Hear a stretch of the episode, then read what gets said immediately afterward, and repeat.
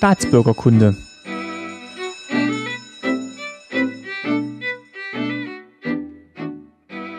Folge 71. Nochmal schönen guten Tag. Ähm, ich bin im Prenzlauer Berg und bei mir sitzt die Chris. Hallo Chris. Hallo Martin. Du bist die Mutter von Anja, einer Hörerin, die ähm, mit der ich in Kontakt gekommen bin und die gesagt hat, ähm, ach Mensch, meine Mutter, die ähm, hat in der DDR war die Krankenschwester und das wäre doch vielleicht mal noch ein schönes Thema. Und das fand ich auch, dass das ein schönes Thema ist und deswegen sitzen wir heute hier in deinem Atelier. Ähm, da können wir vielleicht am Schluss noch ein bisschen was drüber erzählen, was, was du hier machst, wenn du nicht ähm, medizinisch tätig bist. Aber starten wollen wir tatsächlich mal mit äh, dem Thema Gesundheitssystem beziehungsweise deinem persönlichen Werdegang im Gesundheitssystem der DDR. Äh, wir hatten ja schon mal eine Folge gemacht, meine Eltern und ich, zum Gesundheitssystem. Da haben wir es aber eher so aus unserer Perspektive, wie wir gehen zum Arzt oder wir gehen äh, zum Impfen behandelt. Aber ähm, genau, vielleicht stellst du dich noch mal kurz vor, ähm, wer du bist, äh, wo du wo du herkommst. Also wir sitzen jetzt hier in Berlin, aber ähm, jetzt weiß ich nicht, du bist gar nicht ähm, gebürtig aus Berlin. Nein, nein. Also ich bin halt die Chris und gebürtig bin ich äh, in den 60er Jahren in Saalfeld, hab dann aber bin aufgewachsen in der Umgebung von Suhl, Hildburghausen. Ich weiß nicht, ob das jemand ein Begriff ist. Also Suhl kenne ich. Hm? Also es ist vielleicht eine halbe Stunde von Suhl Richtung Süden noch. Nach Coburg ist es irgendwie kürzer, aber ist es war noch kein Sperrgebiet, aber naja, eine, eine Kleinstadt. So. Ja. Da bin ich dann groß geworden und zur Schule gegangen und wolltest schon immer Krankenschwester werden? Nein, überhaupt nicht. Überhaupt nicht. Das hat äh, einen ganz anderen Grund. Das war, ich wollte eigentlich immer Künstler werden. Und ich habe früher bei, war ich beim Ballett und auch in der Paluca-Schule und musste dann aber aufhören, weil, weil ich operiert worden bin an der Ferse. Da kann man dann nicht mehr tanzen. War das, wie, wie alt warst du da, als das machen, musst, machen lassen musstest? Ähm, da war ich zwölf. Oh, das ist aber dann schon ja. äh, äh sowohl schmerzhaft als wahrscheinlich auch ein ähm, bisschen demotivierend dann auch für den ja, großen ich, Traum, oder? Ich, äh, ich sagte, da ist für mich eine Welt zusammengebrochen. Dann habe ich wirklich lange Zeit nicht gewusst und habe dann aber mit dem Malen angefangen. Da hatte ich halt so eine, wie es halt in der DDR so war, so Arbeitsgemeinschaften und es war auch ganz nett. Und da bin ich dann halt viel hingegangen, wurde mir halt auch das Talent bescheinigt. Ich war in vielen Wettbewerben in der DDR ausgezeichnet und hast du nicht gesehen. Aber dann kam natürlich mit 14 das einschneidende Erlebnis, dann ist meine Mutter gestorben. Oh je, okay. Das kam dann und, gleich zwei Jahre später dann quasi. Ja.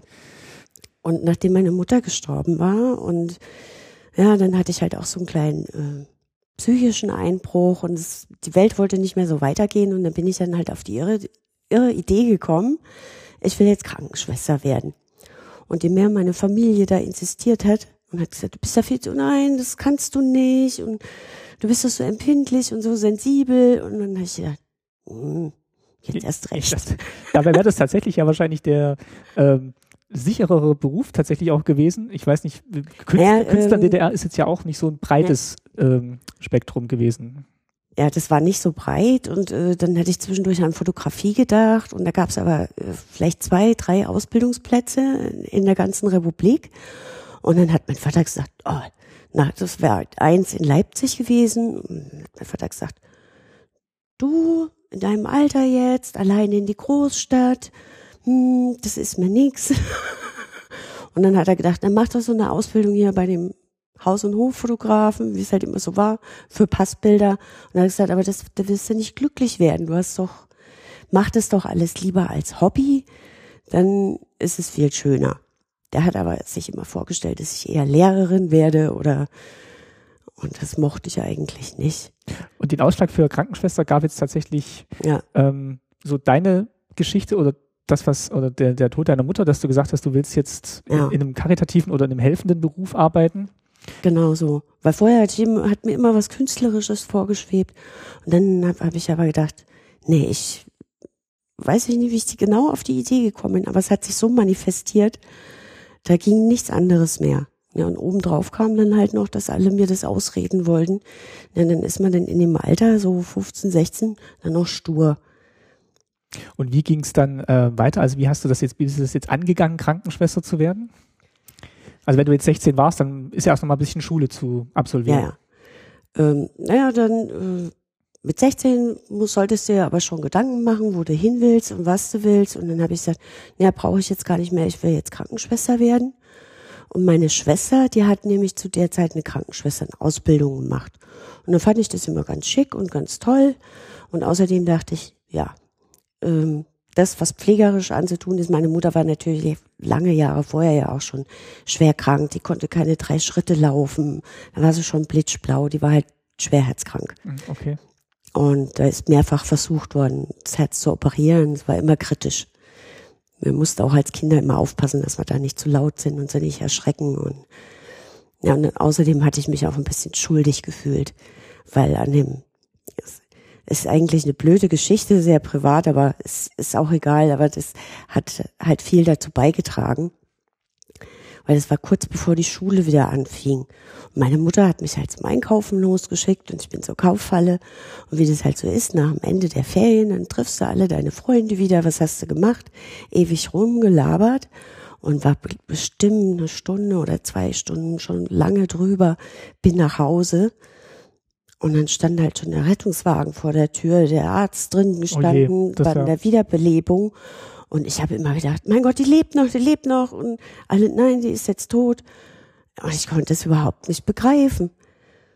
Und dann habe ich gesagt, nee, das sind halt, das will ich alles nicht. Und die haben ja keine Ahnung. Die erzählen mir, meine Mutter ist tot, aber ist sie gar nicht tot. Und ja, schon tragisch. Ja, also wenn man sich dann selber noch Vorwürfe macht. Ich weiß nicht, ob das dann bei dir so und dann gewesen habe ich gedacht, ich, weil meine Mutter hat sich vielleicht so aufgeregt, dass ich nicht nach Hause komme. Ja. Dass er halt einen Herzinfarkt gekriegt hat und aber so schlimm. Kann, aber es kann natürlich auch jeder andere Grund gewesen sein ja. in dem Moment. Das war natürlich ja hat jeder gesagt, nein, da kannst du natürlich nichts und es wäre auch so gekommen und war ja lange ewig krank vorher. Aber als Kind, du denkst natürlich, du bist schuld. Ja, das geht dann ganz schnell als Kind, glaube ich, dass man sich da das so erklärt, wie es wie es am naheliegendsten für einen dann selber erstmal ist. Du sagst zwar nach außen auch, ja, ich verstehe das ja, nein, habe ich auch keine Schuld, aber, aber innerlich. Es nagt innerlich, dann trotzdem an einem, ja. ja. Hattest du überhaupt überlegt, äh, vielleicht auch sogar Richtung Arzt zu gehen oder also quasi noch eine ja, Stufe höher? Ja, das hat höher? mein Vater dann auch gesagt und dann habe ich gesagt, nee, das dauert mir zu lang. Okay. Also es und, war jetzt nicht, dass Und dann gab es ja in der DDR noch die Option, die ich mir dann auch im Hinterkopf behalten habe, weil das war ja dann Fachschulstudium. Mhm. Und nach diesem Fachschulstudium und die Ausbildung fand ich ja auch ziemlich gut. Besser als die, die ich später im Westen kennengelernt habe, von anderen äh, Krankenschwestern, Schülern so. Ich dann manchmal dachte, mein Gott, was machen die denn? Fand ich schon sehr strukturiert und ziemlich gut und äh, aber du hättest danach auch nach zwei Jahren, hättest arbeiten müssen, zwei oder drei Jahre, und dann hättest du Medizin studieren können. Okay. Aber das wolltest du nicht. Nee, das wollte ich dann auch nicht mehr. Okay, aber, aber nicht, weil du es dir nicht zugetraut hättest, sondern weil du tatsächlich direkt ja. starten wolltest und. Ja, ich habe ich hab auch später nochmal über Medizin nachgedacht, als wir dann auch im Westen waren. Aber da ging es äh, schon gleich gar nicht mehr, wenn du da siehst, was die Assistenzärzte, die sind wirklich immer der letzte Arsch, ja. sozusagen. Und Karriere machen tun die, die am besten schleimen können weil Krankenhäuser haben sehr hierarchische Strukturen. Und da geht's viel darum, was der Chef sagt oder was der Chefarzt jetzt, was, was der für eine Schule hat. Und das wird ewig so weitergemacht, bis der irgendwann äh, in Rente geht oder vielleicht doch mal selber auf die Idee kommt, wir könnten was Neues probieren, aber vorher geht das alles nicht oder sehr schwierig. Weil möglich gewesen wäre es ja, ich weiß jetzt nicht, von welchem Zeitraum reden wir jetzt in der DDR, also welches, welches Jahrzehnt sind wir, sind wir jetzt, wo du ähm, angefangen hast, diese Ausbildung zu machen? Angefangen habe ich 1978. Okay, also ich schätze mal, das war dann schon akzeptiert, dass Frauen da auch Ärzte werden können, zumal in der DDR, ja. hätte ich jetzt gesagt. Also es wäre jetzt nicht, dass es einem dann gesellschaftlich ausgeredet worden wäre. Nee, nee. Aber ich, ich muss halt auch sagen, zu dem Zeitpunkt, naja, da war das dann auch, ich habe ja im dritten Ausbildungsjahr war ich dann mit Anja schwanger. Mhm. Und da fand ich es ja ganz großartig, dass ich ähm, quasi, ich habe nach drei Monaten Anja für, für sechs Wochen oder wie lang in die Kinderkrippe tun können, damit ich mein Examen mit den anderen zusammen machen kann. Weil dann bist du nicht so ein Nachhängsel und musst dir das alles nochmal alleine. Das macht einfach psychologisch was mit dir, wenn du es trotzdem mit den anderen zusammen machen kannst. Und danach konnte ich dann mit meinem Baby ja quasi zu Hause bleiben. Und das hat auch gut funktioniert mit der Kinderkrippe. Das war jetzt nicht ähm, schwierig für dich oder, oder das Kind? Nee, das hat schon gut funktioniert. Man tut, es tut einem natürlich furchtbar leid, wenn du dann so früh morgens schon ganz früh das kleine Würmchen irgendwie aus dem Bett zerren musst und durch die Gegend schleppen. Aber dann sagst du dir halt, ach, es ist ja nur für eine kurze Zeit. Später fand ich es dann viel schlimmer immer. So, wenn die Kinder früh morgens um fünf schon, weil mhm. so als Krankenschwester Dienst, wenn du Frühdienst hast, fängt ja früh um sechs Uhr an. Das ist unglaublich. Na, meine Oma, die war Schwester auf der Kinderstation und die hatte selber sechs Kinder. Und ähm, also wenn die erzählt, das bewundere ich dann auch immer, wie sie das dann alles unter einen Hut gekriegt hat. Also wirklich Nachtschicht auf der Kinderstation und dann noch die Kinder zu Hause.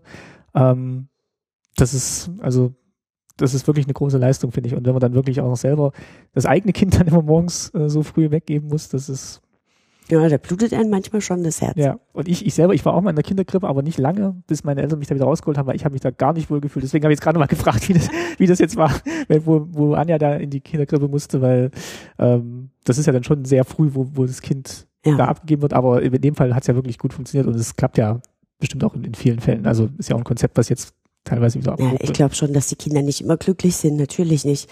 Und so mitten, mitten in der Nacht aufstehen und äh, das tut dir weh, das Kind ist so am Heulen oder nängelig oder sonst irgendwas, dann übergibst du es halt schnell, weil du musst dich auch beeilen, du musst zur Arbeit und das ist schon so ein bisschen, bist du sehr hin und her gerissen. Das war jetzt aber schon am Ende von der Ausbildung, also da wo du das, das Examen gemacht hast, mhm. gestartet hast es ja, also du hast gesagt, zwei Jahre warst du auf dieser Fachschule. Nee, drei. Drei? Drei. Und ähm, wie hast du dich da beworben oder wie bist du da rangekommen an diese Position? Musste man sich da irgendwo melden und sagen, ich würde gern oder? Ja, wenn ich das noch auf die Reihe kriegen würde, das kann ich dir gar nicht mehr so genau sagen. Oder war, ähm, das, war das in ähm, Suhl dann direkt? Nee, äh, das war in Meiningen die Ausbildung. Du hast aber äh, drei Wochen immer, drei oder vier Wochen Schule gehabt, äh, Blog, und dann äh, drei Wochen Praktikum quasi. In, und das war dann in, in dem Ort im Krankenhaus direkt. Also die waren dann alle verbunden, die Kliniken mit der Fachschule in Fachschule, medizinische Fachschule Semmelweis, genau. Ah, Semmelweis, der, ja. was hat der, ähm, was hat er entdeckt? Ähm, war es nicht irgendwas mit der pasteurisierten, nee, nicht, bitte. Nee, nee, der, äh, der Semmelweis hat ja. Ähm, äh, oder im, im, auch mit dem, mit dem Händewaschen für, für ja, die, genau, für die Mütter. Stimmt, also, ja. Um, und hat damit die Kindersterblichkeit halt Stimmt, der, der extrem runtergesetzt. Das war der Semmelweis. Ähm, Fachschule ist sowas wie Berufsschule, oder? Was, was heutzutage Berufsschule ist, ist das so das, was eine Fachschule damals war? Ja, ähm, also soweit ich mich noch erinnern kann, ist uns gesagt worden, wir waren eine der ersten, wo das dann halt als, als äh, Fachschulstudium galt, also deswegen auch die drei Jahre. Vorher war es wohl immer nur eine Ausbildung mit zwei Jahren. Also in der DDR gab es es ja öfter, dass du halt äh, so, so eine dreijährige, die dreijährigen Ausbildungen, die waren dann quasi immer wie, wie ein kleines Fachabitur, damit du dann hinterher damit studieren gehen kannst. So. Ach, das war die Fachausbildung mit Abitur. Ja. Okay, und das hast du gemacht, also quasi dieses, diese dreijährige, was dann so, also nennt sich ja auch Studium, ist dann schon was Höheres, sagen wir mal, als jetzt so, ein, so eine Ausbildung. Ja. Vom Begriff her zumindest. Also du hattest damit hinterher mehr Möglichkeiten, sagen wir mal so.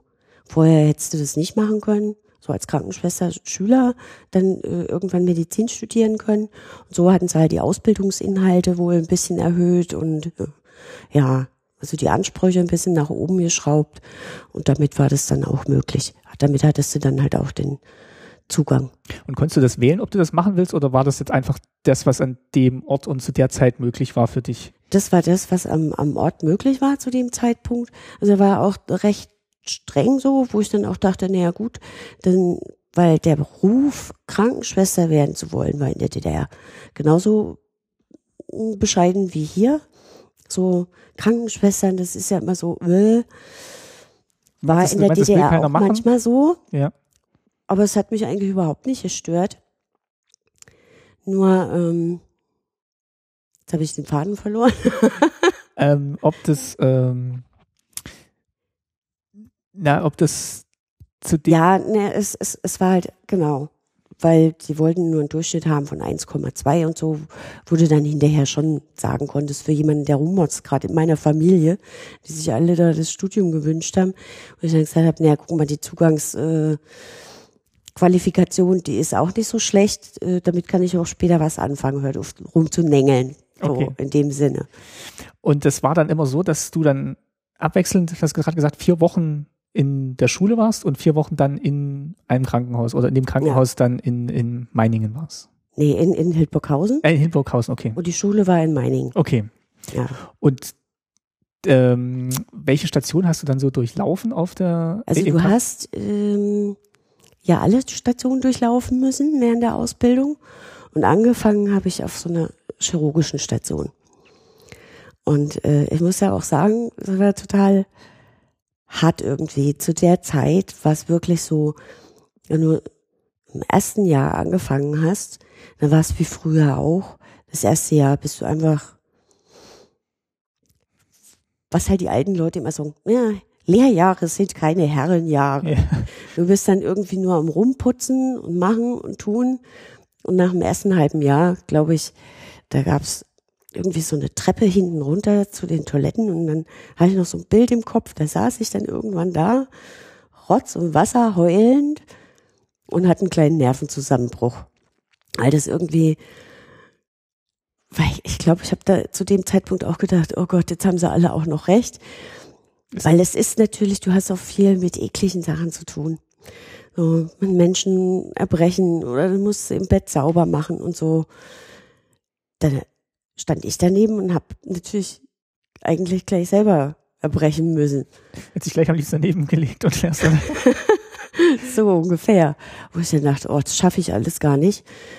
Das, äh, das hat mir so, so zu schaffen gemacht, diese Gerüche oder äh, da gab es so eine alten, blöden Metallnachttischchen. mhm. Und ich kann mich noch erinnern, es war so eine, so eine Patientin im, im Endstadium mit Krebs und der ging es auch wirklich ganz schlecht. Eine ganz nette Frau, die hat halt immer den Nachtschrank aufgemacht und da reingebrochen.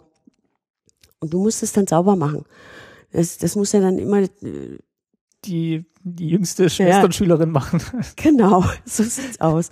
Das macht dann keine Schwester mehr, dafür ist ja die Praktikanten oder die Ja. Schüler oder sonst wer da. Und dann stehst du da und denkst, oh, Hat, hattest du davor schon mal im Krankenhaus, also wie du sagst, irgendwie ein Praktikum oder reingeschnuppert, um zu sehen, ist das was? Oder hast, warst du dann wirklich das erste Mal i- tätig im Krankenhaus im Rahmen der Ausbildung? Oder Nee, ich glaube, ich hatte sogar vorher mal eine Woche so ein Praktikum gemacht, aber ähm, da musstest du sowas natürlich nicht machen. da, da zeigen sie einem Da hast du gar nicht an Patienten gemacht. Dann zeigen sie dir vielleicht mal, oh ja, das und das und Spritzen geben und wie man sterilisiert oder auch mal, dann musst du vielleicht noch in der Küche noch mit abwaschen und ein bisschen helfen und Betten machen. Aber mit sowas bist du dann nicht so konfrontiert. Da habe ich schon ganz schön schlucken müssen. Da war ich dann auch eine Weile krank und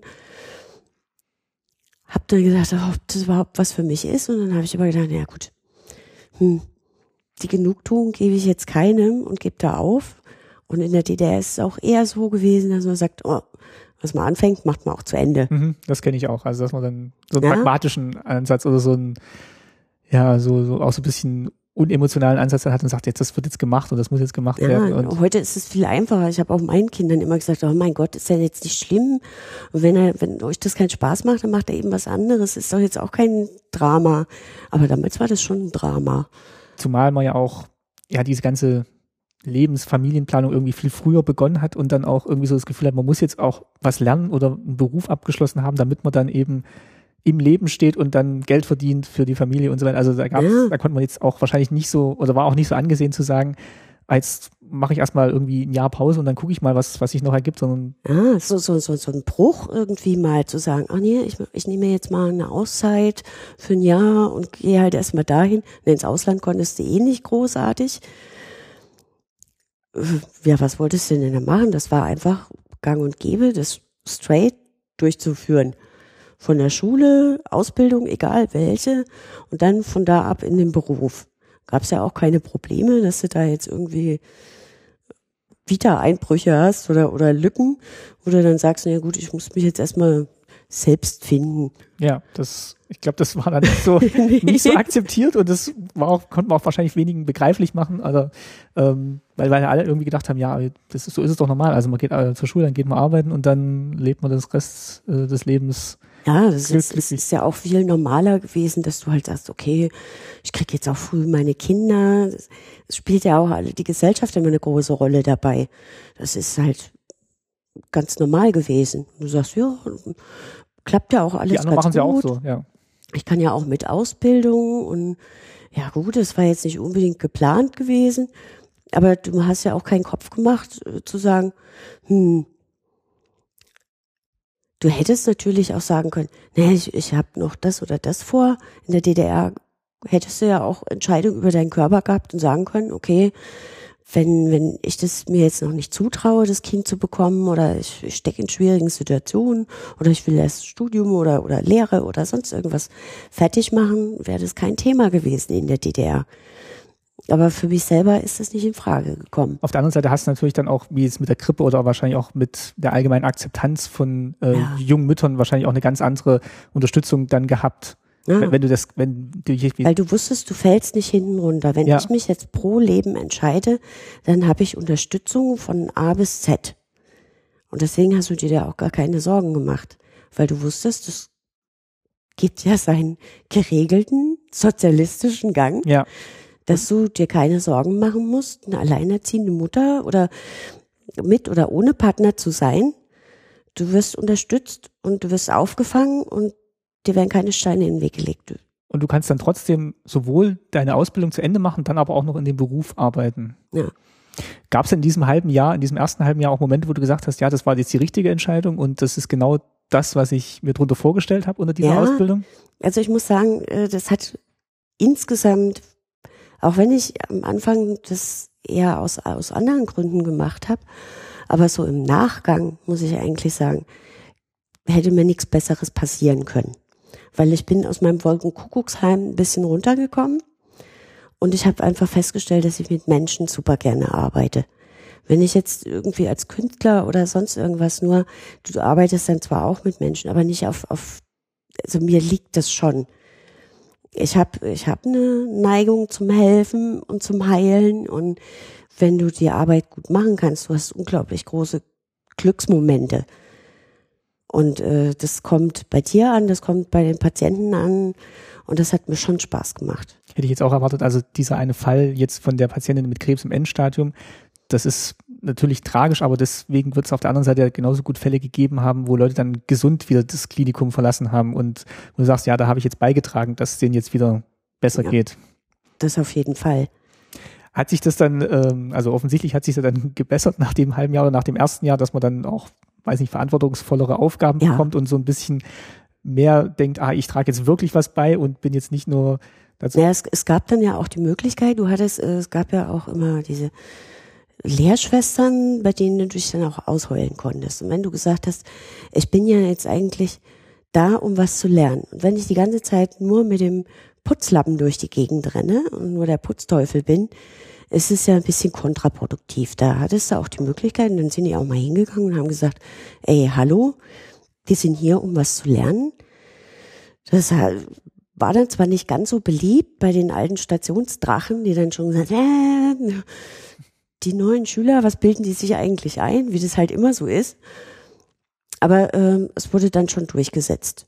Dass es halt auch hieß, ja, die sind da, um, um medizinische Sachen zu lernen, die Praxis und dann gab es halt auch Praxisanleiter, die waren halt nicht immer da, aber wenn die da waren, dann ist es dann auch schon mal eher durchgesetzt worden. Es mussten sich halt nur oft genug jemand beschweren darüber, dass es eben nicht so läuft. Denn wenn du den Mund nicht aufmachst, das ist wie heute auch, passiert eben nichts. Gab es eine Station, wo du besonders gern gearbeitet hast während der Ausbildung? Ähm, ja, ich muss sagen, also gerade die chirurgische Station, die mir am Anfang so Kopfzerbrechen gemacht hat, aber es war ja nicht von den Kollegen her oder von, von sonst irgendwas. Es war einfach nur der Umgang erstmal mit, mit äh, Exkrementen, Erbrochenen und sonstigen, wo ich mich dran gewöhnen musste. was mir einfach total schwer gefallen ist. War da wirklich ein bisschen empfindlich. Aber sonst vom, vom menschlichen Umgang her waren die eigentlich ganz, wie der Berliner sagt, ganz knorke. So.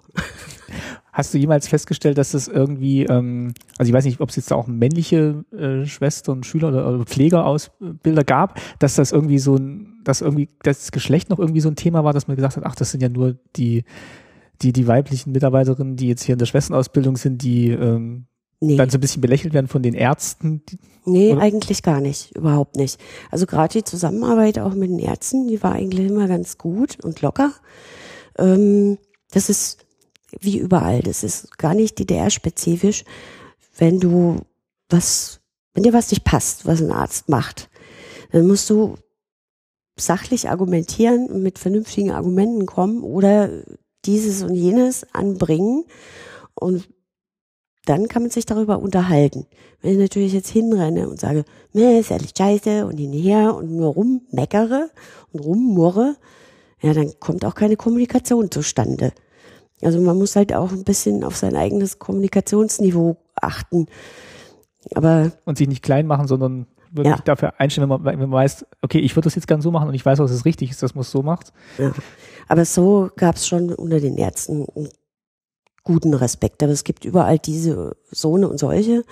Es gibt manche Ärzte, die sind einfach Choleriker und äh, von Haus aus, die auch wirklich nicht mit Menschen können, wo man sich manchmal fragt, äh, vielleicht doch im falschen Beruf, vielleicht sollten sie mal in die Forschung gehen, wäre ja. vielleicht besser. Ja. Aber ähm, ja, die sind nicht so oft gesät. Ähm, hat man da sonst irgendwelche Standesunterschiede gemerkt, weil jetzt ja dieses Gleichheitsideal ähm, in DDR doch ein bisschen höher war als jetzt im Westen? Hat man da irgendwie gemerkt, dass jetzt der Stationsarzt oder der Oberarzt dann doch was Besseres war oder hat er sich dann nicht so geriert? Ja, äh, Chefs und Oberärzte waren in der DDR schon ein bisschen abgehobener, soweit ich das in Erinnerung habe, aber nicht überall. Das war immer ein bisschen abhängig auf welchen Stationen du warst. Ich habe zum Beispiel nach der Ausbildung, da wollte ich erst gar nicht hin, bin dann auf der Gyn gelandet, auf der gynäkologischen Station. In dem Krankenhaus, wo du die Ausbildung? In dem Krankenhaus, wo ich die Ausbildung auch gemacht habe. Also bist dann da geblieben. Ja, und während, während der Ausbildung hatte ich nämlich mit den Schwestern da immer ziemlich ein bisschen auf Kriegsfuß gestanden, weil ich zu der Zeit einfach meine Freiheit entdeckt habe und viel feiern gehen wollte und regelmäßig zu spät gekommen bin. Gerade auf der Station. Mhm. Okay. Aber so, so, so streng die dann auch waren während der Ausbildung mit einem, so, so locker waren die dann, als ich als fertig war und dort gearbeitet habe. Die haben gesehen, ich habe, äh, ich mache super Arbeit, ich komme mit allem gut klar und dann bist du auch respektiert worden. Und da waren die Ärzte weiß ich nicht, die wollten natürlich auch alle äh, immer gesiezt werden und waren aber sehr lustig. ich kann mich einfach nur erinnern, der eine Oberarzt da, der war immer so warmherzig und hat immer allen schwangeren Frauen empfohlen, bei, äh, wenn die halt das Erbrechen anfangen, am Anfang der Schwangerschaft, ich soll noch ein halbes Glas Sekt trinken, dann geht es weg. Der war auch immer so, dort wurde geraucht, in, alle Leute wie ein Schlot und ne, die haben auch ganz gerne mal einen gebechert. Wenn es irgendwas zu feiern gab, da war das noch nicht so streng, wie das heute ist, um Gottes Willen. Da darf kein Mensch mehr einen Alkohol anfassen. Also die waren da ganz locker drauf. Aber das wird man heute auch nicht mehr empfehlen, ne? Also ein halbes Glas Sekt oder? Ähm, ne, es gibt schon teilweise, wo man sagt, also ein Schlückchen Sekt vielleicht, aber das hilft nämlich tatsächlich gegen Schwangerschaftserbrechen so vom Stoffwechsel her, es, es bringt ein bisschen einen anderen Pep rein. Du sollst natürlich nicht gleich eine ganze Flasche trinken oder ein ganzes Glas, sondern einen Schluck Sekt.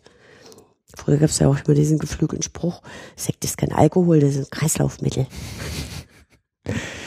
ähm, das heißt, du wurdest dann da eingesetzt nach deiner Ausbildung und du hast dann auch nicht so das Problem gehabt, dass dann alle noch gedacht haben, ah, das ist ja jetzt immer noch die, die Schülerin, sondern die haben dich dann gleich so akzeptiert als, ja. äh, als Mitarbeiterin. Also wenn du da eine gute Prüfung hingelegt hast und hast dich äh, einfach gut eingebracht ins Team, wenn du, wenn, wenn du ein Teamworker bist, bist du da auch gut akzeptiert. Und wenn du ein bisschen was auf dem Kasten hast, geht's auch.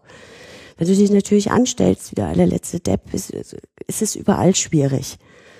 Aber es hat mir dann in der Zwischenzeit auch Spaß gemacht. Und ich war dann auch relativ schnell da Praxisanleiterin und dieses und jenes und mit den Leuten gut ausgekommen. Dann gab es da überhaupt kein Thema irgendwie. Und es war auch ein relativ kleines Haus. Da kann in der Zwischenzeit auch jeder jeden. Und du hast ja während der Ausbildung schon alle Stationen durchlaufen. Dann ist es natürlich ein relativ angenehmes Arbeiten. Ist natürlich aber auch doof, wenn irgendwas schief läuft. Dann weiß es auch jeder. War das klar, dass du da bleibst oder gab es da gar keine Wahl eigentlich? Ähm, nee, du bleibst erstmal. Also du wirst während der Ausbildung dann gefragt, wo du ungefähr hin möchtest. Es war aber, die können natürlich nicht alle bedienen, so wie das heute auch ist. Die fragen dich, möchtest du lieber Chirurgie oder das oder Cell oder jenes? Also das schon. Verschiedenen Fachabteilungen. Da konntest du sagen, was so deine Präferenzen sind, was aber nicht immer unbedingt gleich klappt. Manchmal ist, ist eine Station, die brauchen halt nicht so viel. Dann sagen sie, okay, kann, kannst du dir vorstellen, vielleicht für die Zeit auch auf die Gün zu gehen und wir gucken, dass wir dir eine, wenn eine Stelle frei wird, dann kannst du dann da auf die Chirurgie wechseln. Ja. Und dann bist du aber da geblieben und bist dann in welcher Abteilung? In der gynäkologischen Abteilung. Und da warst du dann wie lange? Na, da war ich vielleicht ein Jahr oder so. Dann habe ich mich mit meinem, ja, glaube ich, ja. Ein Jahr oder anderthalb. Und dann habe ich eine Scheidung gehabt mit Anjas Vater damals. Ja, und dann wusste ich nicht mehr, wie ich arbeiten sollte mit den Schichten. Kind versorgen und das ist alles immer zu anstrengend. Und das fand ich ganz schön in der DDR, wenn es dann Probleme gab. Und da habe ich dann in einer internistischen Praxis für zwei Jahre gearbeitet, damit ich erstmal mich und die Kinder versorge und alles auf die Reihe kriegen kann. Und dann hätte ich so ganz normale Arbeitszeiten. Also bei morgens um acht, ja. Morgens um acht bis Nachmittag um vier, halb fünf da zu arbeiten. Und das fand ich ja total locker. Im Vergleich zum Krankenhaus? Ja, es war im Prinzip fast langweilig. Ich habe bei der eigentlich nur die Patientenakten gemacht, was man halt so macht, die EKG ausgewertet und den Rest mich den ganzen Tag mit der Tante unterhalten. Aber die hatte gar nicht so wahnsinnig viele Patienten. Die war so eine äh, Internisten-Spezialistin, also nicht so, die war ein bisschen außerhalb von der Poliklinik. Die Poliklinik, die saßen immer alle total voll. Und da gab's dann halt immer nur die Überweisung, wenn die jetzt da nicht nochmal ein spezielles EKG oder internistisches Gutachten haben wollten. Also war die ganze Situation dann nicht so überlaufen. Ähm, du hast jetzt ja dann schon ein bisschen Einblick gehabt, sowohl jetzt in den Krankenhausalltag als dann auch eben in dieser Praxis. Äh, hattest du einen guten Eindruck von dem Gesundheitssystem der DDR? Also, also du warst ja wahrscheinlich auch in der Zeit auch mal Patient und hast du dann also ich ich habe äh, schon den Eindruck so, aber ich muss halt dazu sagen, es gab hier vor, vor 20 Jahren noch im Westen, war, war es auch noch eine andere Medizin. Also es wurde schon mehr auf den Menschen geguckt. Es wurde äh, auch gerade auf der Gün viele, die dann halt kommen. Es, es gab immer erst eine Beratung auch. Es ist nicht gesagt worden, ja, du kommst jetzt hierher und, und du willst das Kind nicht haben oder sonst irgendwas. Es gab auch eine psychologische Betreuung, es gab eine Psychosomatik und ähm, man ist sich sehr menschlich begegnet. Ansonsten ist Schulmedizin halt Schulmedizin. Aber ähm, und das hatte ich im Westen halt manchmal, aber es kommt halt auch immer auf die Größe der Häuser drauf an, wie Oder? persönlich wird's. Und es war aber trotzdem auch noch ein bisschen menschlicher. Also ich habe dann ja später zehn Jahre Klinikpause gehabt, wo ich gar keine Klinik mehr gesehen habe und habe mich gewundert nach den zehn Jahren, als ich dann wieder in eine Klinik kam dann hatte ich das Gefühl, irgendwas, es gibt immer irgendwas, über was man sich aufregen kann oder so, wenn man drin steckt. Aber da hatte ich plötzlich das Gefühl, das, das hat sich total verändert und die Patienten sind jetzt nur noch Geldsäcke auf zwei Beinen. Okay. So. Und das hat sich total niedergeschlagen in, in, und es macht alle unzufrieden im Moment im Gesundheitswesen. Ärzte wie Krankenschwestern. Weil so viel Druck im System ist quasi auf und man gar keine Zeit mehr für den Patienten hat. Ja, und es wird natürlich immer an, an falschen Ecken und Enden gespart und das immer auf Kosten der Patienten. Das heißt, du musst alle deine Ideale im Prinzip abgeben. Hattest du den Eindruck, dass, ähm, oder hattest du damals schon den Vergleich, wie es im Westen war zu der Zeit, wo du nee. angefangen hast? -mm. Also du kanntest quasi das DDR-Gesundheitssystem und wüsstest jetzt aber auch nicht so, mit welchen Apparaturen oder welchen Behandlungsmethoden jetzt außerhalb der DDR gearbeitet wird. Nee, nicht wirklich. Nicht wirklich. Aber es ist, unterscheidet sich kaum. Okay, also du hattest jetzt nicht den Eindruck, dass, äh, oh Gott, wir arbeiten hier mit Tesa und Bindfaden und ähm, nee, nee, wo, ähm, woanders sind die schon irgendwie drei Evolutionsstufen weiter. Nee, das Einzige, was du wusstest, ist halt äh, zum Beispiel, wir hatten äh, ah, in der DDR immer diese Kanülen. Es war immer so. Zum Blutnehmen oder zum? Zum Blutnehmen ja. und überhaupt zum Spritzen. Das wurde da ja alles noch selber sterilisiert und das war mehrfach zu verwenden. Es war noch kein Einwegmaterial. Oh Gott, okay. Das war was, was ganz Seltenes, wenn du mal Einwegmaterial bekommen hast und dann musstest du dir dann, dann sind die regelmäßig zum Schleifen gekommen. Und wenn es mal ein bisschen zu lang gedauert hat, hatten die immer schon so kleine Häkchen. Und dann hast du mir gedacht, oh Gott, beim zum, Schleif, dann, zum Schleifen heißt, was wurde da gemacht? Da äh, dann sind die wieder spitz gemacht worden, weil, weil so, die stumpfen okay. dann manchmal so ab. Und wenn du dann zum Blut abnehmen oder so, das ist natürlich, das geht nicht rein wie Butter. Das ist ja. ein bisschen schmerzhafter, als wenn du so eine Einwegkanüle hast, die natürlich immer scharf ist und immer spitz und auch nicht wehtut, nicht wirklich. Aber wenn du da so, so, so, oh. so eine Kanüle in der Hand hattest, da taten dir manchmal schon die Patienten leid. Du hast zwar immer schon geguckt, ist ja auch nichts dran, aber du kannst ja auch nicht dran fassen, wenn es steril ist, um zu gucken, ist da jetzt ein Häkchen dran. Ah, haben es mir echt leid getan.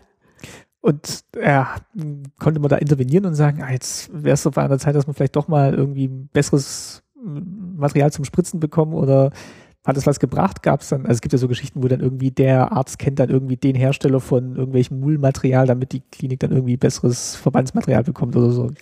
Ähm, also nee, nee, ich glaube, äh, also von der Materialwirtschaft her, die haben sich schon immer Mühe gegeben. Die waren ja auch irgendwie immer involviert, aber da gab es die gleichen Probleme wie sonst auch. Aber du hast halt auch viel selber gemacht. Und wenn es bestimmte Dinge nicht gab, du hast ja einfach auch viel ja, wie, wie der DDR-Bürger im Allgemeinen, man ist ja findig. Und ja. man überlegt sich, man bastelt sich was, man überlegt sich was. Ähm, das habe ich später im Westen auch erlebt, dass ähm, die dann gesagt haben, ah, da merkt man es wieder, sie aus der DDR, wenn, wenn irgendwas nicht funktioniert hatte von den Geräten, also die finden immer eine Alternative. Ja, würdest du sagen, das ist so charakteristisch, dass dann vielleicht ähm, die aus dem, aus dem Osten dann doch eher erstmal Lösungen suchen, die jetzt vielleicht auch ein bisschen unkonventionell ist? Oder würdest du ja, sagen, das, das ja. ist eher so eine Typsache und das hätte es im Westen auch gegeben, oder? Äh, solche Typen gab es zwar auch, aber es ist halt mir auch schon so, so angetragen worden oder im, im allgemeinen Kontext, dass man halt sagt, ja, dass man sich auch selber was basteln kann und nicht nur das und rummeckern, wenn irgendwas nicht da ist, sondern auch mal sagen kann, okay, wir haben jetzt den Konnektor nicht da, gucken wir halt mal, wir brauchen es jetzt unbedingt, wir sammeln, äh, wir, wir basteln uns jetzt was. also die DDRler war da immer also als die Bastler. Also wir können gut Alternativen finden. Und lassen sich erstmal nicht unterkriegen. Ja. Habt ihr irgendwie Medikamente immer gehabt, weil das hatte ich jetzt auch noch mal in einem Artikel gelesen, dass also für bestimmte Arten der Behandlung Medikamente manchmal schwierig zu bekommen waren. Hast du da irgendwas mal mitbekriegt ähm, oder vielleicht auch auf, auf Patientenseite, dass du irgendwie gesagt hast, ich hätte jetzt gern mal das Medikament gehabt und das gab es dann irgendwie nicht? Also ich könnte jetzt nicht sagen, also da war ich ja nur auf Normalstationen. Ich ähm, später im Westen habe ich ja dann nur noch auf Intensivstationen gearbeitet okay. und die Fachausbildung gemacht. Ähm, also ich könnte mich nicht erinnern. Es gab zwar immer mal das so teure, ich kann mich noch erinnern, teurere Medikamente, die aus dem Westen bestellt werden mussten. Ähm, da sollte man sich unbedingt Alternativen überlegen. Das weiß ich von der ärztlichen Seite. Das gab äh, regelmäßig Gemecker und, und Gedönse, wo man dann halt schon gesagt hat, ja, ich wüsste ja hier ein Medikament, das ist gerade auf den Markt gekommen. Ich habe dann eine Studie drüber gelesen. Also so war es nicht, dass du das sofort zur Hand hast, sondern es wurde dann schon immer geguckt, dass da auch Alternativen irgendwie dafür genommen werden und ähm, die es dann aber auch gab oder die dann ja, die, also die Alternativen, die waren dann auch schon da. Aber hast du was Spezielles gewollt oder für, für gerade äh, in der Onkologie so, also mhm. für Krebspatienten, gab es ja zu der Zeit auch viele neue Studien und und die auch dann zu euch durchgedrungen sind, diese Studien, von denen ihr dann wusstet. Also ihr habt Also man, man hat sich ja schon viel belesen und nachgelesen. Also gab auch äh, immer diese Fachjournale, wo das auch alles drin war. Gab, zu der Zeit war ja Internet noch kein Thema. Nee. Da gab es das alles noch per Papier. Aber ähm, in den Fachjournalen stand auch immer viel drin. Und die konnte man, also das waren jetzt auch, waren das jetzt Fachjournale aus der DDR oder waren das so internationale Journale, die man dann auch in der ähm, DDR gelesen hat? Das waren auch internationale Journale, die die Oberärzte bestellen konnten. Okay, und die, und die, die haben sie auch zugänglich gemacht okay. für, für das ganze medizinische Personal. Also das war halt schon immer so, dass wer sich interessiert, der konnte da auch sagen, oh, kannst du mir den Artikel mal geben? Und wir haben, gab es meistens in den Aufenthaltsräumen einen Schrank und dann lag das alles stapelweise drin. Und da konntest du, konntest du dich ja auch selber informieren und nicht nur dir was erzählen lassen. Das heißt, ihr habt, da hast du dann auch den Eindruck bekommen, also draußen außerhalb der DDR sind die jetzt auf dem ungefähr dem gleichen Stand, beziehungsweise wir sind jetzt hier nicht in der medizinischen Steinzeit. Nee, das Gefühl hattest du nicht. Also du hast zwar manchmal gesehen, wenn, wenn du irgendwie Filme angeguckt hast von dem amerikanisches Gesundheitssystem, vielleicht, ich kann dir jetzt aber nicht sagen, wo. Spielfilme oder Dokumentarfilme oder? Ja, so, so eher so, so, so Krankenhausserien oder okay, so. Ja, okay. Und, und dann dachte ich, oh, also vom Equipment, das sieht ja schon ein bisschen schicker aus und aber ja, ich kann mich noch erinnern, bei uns auf der Intensivstation äh, in der DDR, da hast du ja auch kurz so als, als Schüler gearbeitet und auch im OP, wo du da dachtest, ja gut, wir hatten russische Beatmungsmaschinen, aber die waren auch nicht schlecht. Ich habe äh, später im Westen noch gesehen, es war halt äh, der Zeit entsprechend einfach. Ja. Das kannst du natürlich mit dem heutigen Equipment nee, einfach nicht, machen, mehr vergleichen. Ja. Das geht nicht. Es waren ja immerhin Anfang der 80er Jahre, Ende der 70er. Dann, ja, dann sehen die Sachen halt noch ein bisschen steinzeitmäßig aus. Aber, Aber jetzt nicht im Vergleich grundsätzlich anders wie äh, nee. auf dem Rest der Welt. Ja. Ähm, seid ihr ähm, auch mal zu, zu irgendwelchen Symposien oder Kongressen gefahren? Also habt ihr auch mal äh, A, euch fortgebildet und B, auch Kontakt gehabt mit, mit Ärzten aus anderen Ländern? Oder, nee. oder Schwestern aus anderen Ländern? Nee, das? gar nicht. Überhaupt nicht. Also du hattest zwar äh, Fortbildungsangebote, aber die waren nur innerhalb des gleichen Krankenhauses von, von, von, von der Ärzteschaft oder Lernschwestern, die aus Meiningen gekommen sind, Fortbildungsveranstaltungen äh, für Lagerung oder sonst irgendwas. Aber das ist Kongresse, Symposien war grundsätzlich nur für Ärzte. Und ihr habt nicht auch mal einen Ausflug gemacht in ein anderes Krankenhaus, seid mal noch irgendwie nee. nach Erfurt gefahren oder? Nee, gar nicht. Hättest du das mal gewünscht, dass du da mal siehst, was so andere äh, äh, Krankenschwestern in, in der DDR machen oder wie es woanders ist? Mm. Nee, ich glaube, in, in der DDR hatte ich da gar nicht so den Drang dazu. Ich dachte, in der DDR ist sowieso überall alles gleich. ja, okay. Dass sich gar nicht gelohnt hätte, irgendwo anders, anders nachzuschauen. Aber, ja, weil du, hattest ja auch, so während der Ausbildung hattest du ja immer sowieso schon Kontakt mit anderen, also die, die halt in anderen Häusern waren, weil das hat ja den ganzen Bezirk umfasst. Und du hast ja dann bloß immer an dem Krankenhaus wo, an, von deinem Wohnort gearbeitet. Und so ging es ja den anderen auch, die dann halt, aber die hat, hat keiner was anderes erzählt das war, man war ja auch nicht so, also A, wie du schon gesagt hast, es gab ja noch nicht diese Informationsmedien, wie es heute gibt und man war auch nicht so mobil. Das heißt, man, man konnte sich auch nicht so vorstellen, dass man sich jetzt so weit in seinem Umkreis anders informiert oder dass die Möglichkeit überhaupt besteht. Vielleicht spielt das da noch mit rein.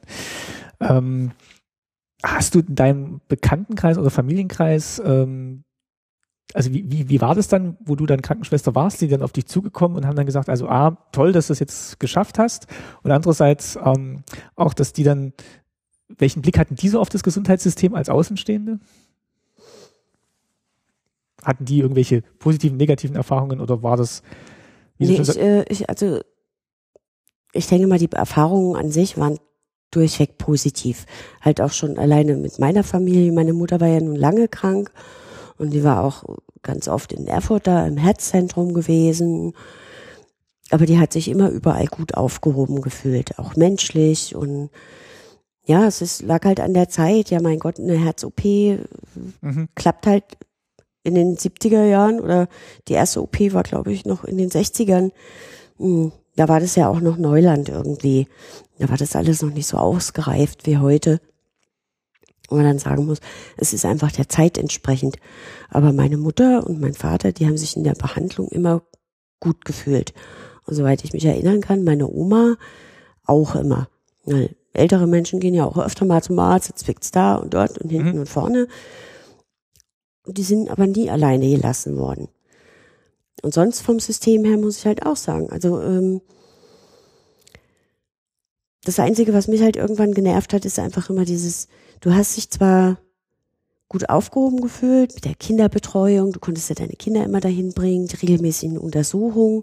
Heute sehe ich das natürlich ganz anders. Etwas. Weil es so, vor, so, so vorgegeben ja, war? Ja, ja, du hattest da nicht die, kaum die Möglichkeit, oder vielleicht bist du auch gar nicht auf die Idee zu kommen, gekommen, zu sagen, nee, äh, ich möchte jetzt mein Kind nicht impfen lassen oder äh, ich habe mir da andere Gedanken gemacht. Du hast dich einfach gut aufgehoben gefühlt. Die haben das auch immer gut verkauft. Also es, es ist äh, regelrecht ja, die, die Mutter-Kind-Versorgung, das war ja auch die große Errungenschaft irgendwie mhm. der sozialistischen Welt. Und oder was meine Eltern auch noch erzählt hatten, also dieses, dieses einheitliche Buch, also dieses rote, oder diesen roten, das war ja nicht nur Impfausweis, da wurden ja wirklich alle Untersuchungen irgendwie ja. dokumentiert, dass man halt wirklich so ein Dokument hat, ja, das war sehr Arzt übersichtlich. Ja. Von, von der Geburt an über alle Gewichte und, und was überhaupt war.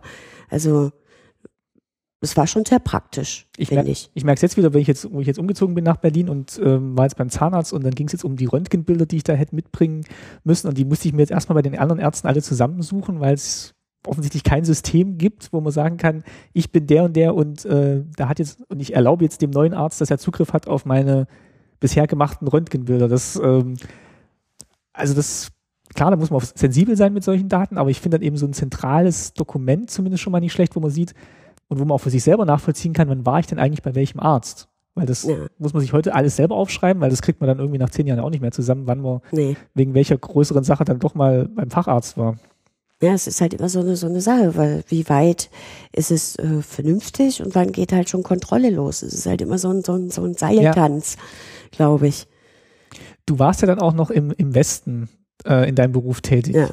Ähm, das heißt, du warst eigentlich durchgängig tätig und dann kam die Wende und du bist dann, du warst dann noch in diesem Krankenhaus? Also das war ja dann, muss ja dann naja, das, äh, also es gab ja dann zwischendurch noch ein bisschen Querelen. Ich, ich habe ja dann als, als Lehrschwester quasi gearbeitet.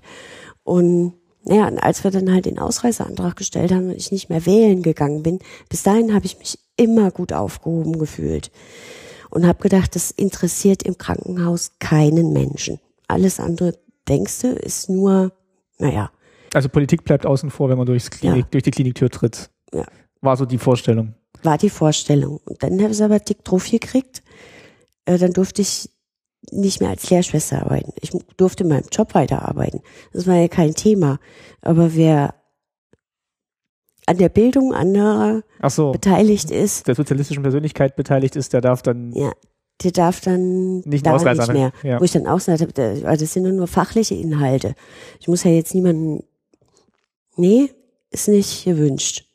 Also da gab es den ersten einen Knick und wo ich dann auch gesagt habe, ey, das nervt mich jetzt aber schon. Das eine hat mit dem anderen nichts zu tun.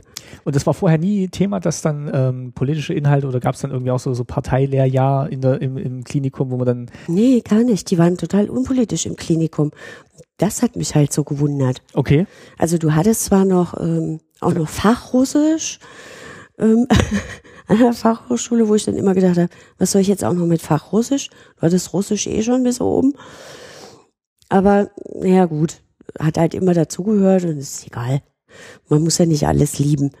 Also Gewerkschaftsversammlungen gab es dann im Krankenhaus nicht oder so, so Parteiabende, wo man dann, wo dann das ganze die ganze Belegschaft hin musste und nee, also es gab zwar Gewerkschafter da und äh, aber das lief alles so nebenher und äh, eher so auf Kumpelbasis ich glaube, manche sind halt sicherlich auch irgendwo noch als Funktionäre irgendwo hingegangen, aber das war nicht so ein großes Thema, wie ich das noch von meinem Vater in, in, in Erinnerung habe, da im Betrieb. Immer. das, das war in den Betrieben wahrscheinlich dann nochmal anders, weil Ja, da, da waren in- dann die Arbeiter Diesem und VEB, die Arbeiter und Ja. so, das, das war das irgendwie ganz anders. Aber in, im Krankenhaus hast du davon nicht so viel gemerkt. Gab's da, ja, jeder war ja hier im FDGB drin, musstest ja deine Marken bezahlen. Aber das Also lief ging so eher so über, über den Frühstückstisch drüber, so, als, als dass da großartig jemand von dir politische Statements verlangt hätte. Und dann kam es aber mit geballter Wucht oder zumindest Ja, ne, ich habe ich hab halt nicht gedacht, dass es überhaupt jemanden auffällt. Bis, und da ist es mir dann erstmal aufgefallen, ja, wie, woher wissen die jetzt, dass ich nicht wählen war? Und dann hat mich die eine Schwester, der, der Mann war, glaube ich, SED-Funktionär irgendwo, dann auch auf die Seite genommen, erstmal so ein Gespräch und ja, das geht doch jetzt nicht und das kannst du nicht machen. Was dann halt so alles gesagt wurde und ich habe gesagt, ja, es ist eigentlich doch egal, ob ich nun wählen gehe oder nicht, ist doch wurscht, ändert doch auch nichts. Ja, das kannst du doch auch nicht sagen. Und dann hat es so halt so seine Kreise gezogen, wo ich dann dachte, äh, da habe ich mich das erste Mal gewundert, wie schnell das äh, Kippen solche kann. Wege geht Mhm. und das kippen kann.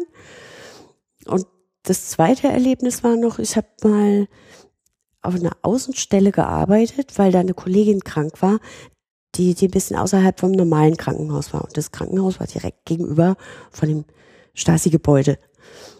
Und dann habe ich da aushilfsweise Nachtdienst gemacht. Und es war nur so, war ja eine Außenstelle, waren keine Notfälle, es dann auch eine ruhige Nacht. Und dann habe ich halt da oben am Fenster gesessen und habe dann mitgekriegt, wer da nachts alles bei der Stasi ein- und ausgeht. Und hat mich ganz schön erschreckt. Da waren auch viele, die du kanntest. ja, Ja. Kumpels. Wir sind halt viel zum Blues gegangen und ja, da ist so ein bisschen, hm, ja, wir sind ein bisschen frech und aufmüpfig. Wo ich dann dachte, da ist mir echt der Kiefer abgeklappt, wer da alles so nachts angeschlichen kommt. Ja, das hat mich dann schon sehr zum Denken gebracht. Und da habe ich auch gedacht, oh, da ging so, so, so ein bisschen los. Und das war dann schon, das war dann aber schon während der Zeit, wo, du, wo der Ausreiseantrag lief. Nee, da lief der noch gar nicht. Okay, das war noch davor. Das war noch davor. Und äh, da, da ging es nämlich los mit meinem drüber nachdenken. Also ich hatte halt vorher schon immer so meine, meine Frustration und ich, aber ich muss halt auch sagen, Gott sei Dank war mein Vater so ein, so ein Humanist. Der war zwar, er hat zwar immer gesagt, ich bin Kommunist, aber er war jemand, der zu mir immer gesagt hat, es soll immer aufpassen. Es soll mir beide Seiten anhören mir meine eigene Meinung bilden. Und das soll ich mir nicht nehmen lassen. Und ich kann mich auch noch erinnern, mit 18 hatte ich mal so, so einen Anfall und habe gesagt, ich gehe jetzt in die SED, dann man kann nur von innen heraus was ändern. Und dann hat mich mein Vater schwerstens davon abgehalten und hat gesagt, tu das nicht, das haben so viele und auch ich vor dir probiert und du wirst Schein- dir, ja, aber die Frustration über das System oder was dich zum Ausreiseantrag bewogen hat, kam jetzt weniger aus dem Beruf raus. Das war dann es eher, kam weniger aus dem Beruf Okay. raus, sondern an, an dem, was du halt sonst so siehst, ähm, diese ewige Sprücheklopferei und, und, und du, du merkst es ja schon, dass auch diese Unzufriedenheit überhaupt mit dem System, dass du, dass du gesagt hast, warum müssen sie ihre Leute wie, wie im Kindergarten behandeln? Das sind alles selbstständige, denkende Menschen. Und wenn man die lassen würde, die kommen auch wieder zurück. Vor was haben die eigentlich so eine Angst? Und äh, einfach diese Diskrepanz zwischen dem, was im, im Parteibericht steht oder wie es dargestellt wird und, und was die Wirklichkeit ist. Und das hat mich total genervt, dass man, du bist ja groß geworden und hast auch das ganze System auch so geschluckt. Du warst stolz, ein Pionier zu sein Ja. und hast dich auf die FDJ gefreut und aber irgendwann sagst du, ja, irgendwas, irgendwas ist nicht ganz stimmig in diesem ganzen Land. Die, die, die Stimmung kippt da, ist was nicht. Na gut, es kann ja immer mal Knappheit geben, aber dann habe ich halt auch die Geschichten von meinem Vater immer noch gehört, der halt auch gesagt hat, der ist, die sind alle mit einem riesen Idealismus äh, an die Sache rangegangen und haben gedacht, ja, wir machen das jetzt mal ganz anders. Und was ist dann da draus geworden und was auch in den Betrieben geschachert und geschoben und hin und her gemacht wurde und Exporte in, in, in Ja. die westliche Welt, die nur mit einem Appel und einem Ei bezahlt werden. Das waren Sachen, die sich so, über die sich richtig alte Genossen total geärgert haben und die super enttäuscht waren. Dass du halt nicht einfach auch wirklich Kritik anbringen kannst, wenn du wirklich Kritik hast, hast du verloren. Jetzt hättest du ja auch sagen können, gut, ist mir alles egal, ich ziehe mich irgendwie so zurück ins Private, wie es ja auch viele gemacht haben und was für viele dann ja auch die Lösung war.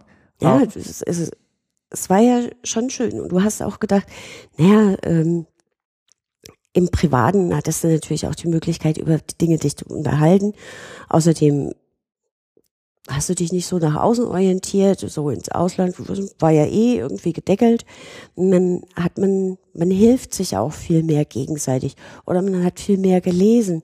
Also ich muss auch sagen, ich habe den Ausreiseantrag nicht gestellt, um irgendwann in der BRD zu landen, weil ich habe auch keine tollen Vorstellungen gehabt, wie, wie super das wäre. Ich habe gedacht, ich krieg da keine Arbeit, alleinerziehend mit zwei Kindern, um Gottes Willen, sondern es war halt einfach, es war einfach zu schwierig geworden für mich in der DDR, weil ich einfach gemerkt habe, ja, ich kann jetzt nicht mehr als Lehrschwester und das kann ich nicht. Dann gab es zwischendurch noch Knatsch bei meinem Bruder, der hatte, äh, der war ein Bautzen vier Jahre und war völlig gebrochen hinterher. Und ja, dann ist halt schon so, so, so die, der ganze Lack immer Stück für Stück immer mehr gebröckelt. Und mein Vater war halt auch jemand, der gerne diskutiert hat. Und nachdem meine Mutter tot war, mein Vater war mein bester Freund und wir haben manchmal nächtelang einfach nur philosophische Gespräche geführt. So. Und das war ich halt so gewohnt, dass man auch die Sachen ausdiskutiert. Und wenn du dann halt siehst, das, das funktioniert so nicht. Auch wenn dir dein Job Spaß macht und du siehst die guten Dinge, die auch alle da sind. Deswegen verstehst du dann noch viel weniger. Warum muss man dann rumlügen und rumnerven? Da, da stimmt doch irgendwas nicht.